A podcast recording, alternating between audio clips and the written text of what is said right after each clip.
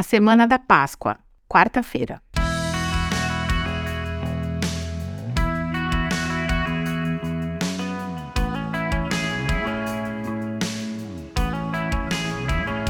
Estamos na semana da Páscoa ou semana da Paixão de Cristo. E à medida que nos aproximamos do dia da crucificação, os acontecimentos vão ficando mais intensos e mais tensos também. E por que, que eu digo isso? Porque, de acordo com o relato dos evangelhos de Mateus e Marcos, Mateus 26, de 1 a 5 e Marcos 14, 1 e 2, os líderes do povo já estavam tramando um plano para prender e matar Jesus. E também foi neste dia que Jesus avisou aos seus discípulos que dali dois dias ele seria entregue para ser crucificado. Então vamos conferir o que diz lá no texto de Mateus 26, 1 a 5. Quando Jesus terminou de falar todas essas coisas, disse a seus discípulos: Como vocês sabem, a Páscoa começa daqui a dois dias, e o filho do homem será entregue para ser crucificado.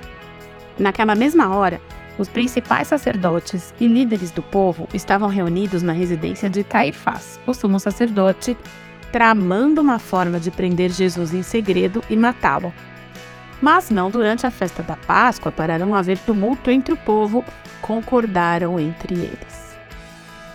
E seguindo com a leitura do texto bíblico de Mateus, mas é um fato que também está relatado no Evangelho de Marcos e de João, vemos que Jesus estava em Betânia e uma mulher foi ao seu encontro com um vaso de alabastro que continha um perfume muito caro, de grande valor.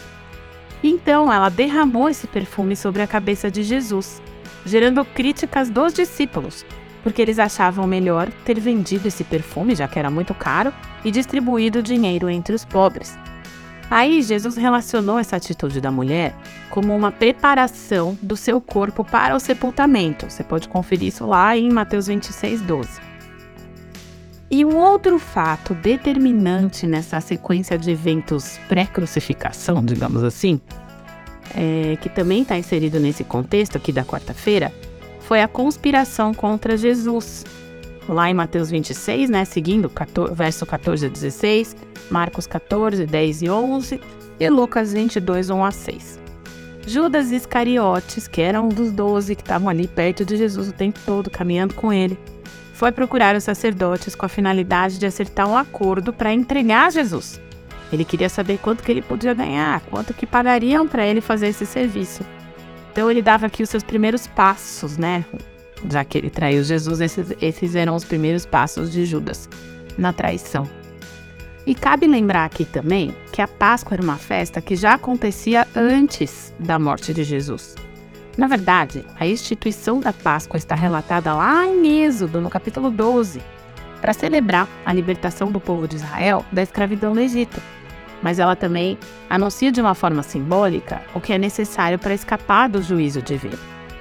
Porque lá no Antigo Testamento, quando alguém se arrependia dos seus pecados e desejava acertar as contas com Deus, essa pessoa deveria oferecer um cordeiro em sacrifício, para que o animal tomasse o seu lugar, pagando com a vida. E aí teria o perdão dos pecados. A consequência do pecado é a morte e a separação de Deus, como a gente pode ler lá em Romanos 6:23. Pois o salário do pecado é a morte. Mas a dádiva de Deus é a vida eterna em Cristo Jesus, nosso Senhor. Ou seja, quando morreu na cruz, Jesus tomou o nosso lugar.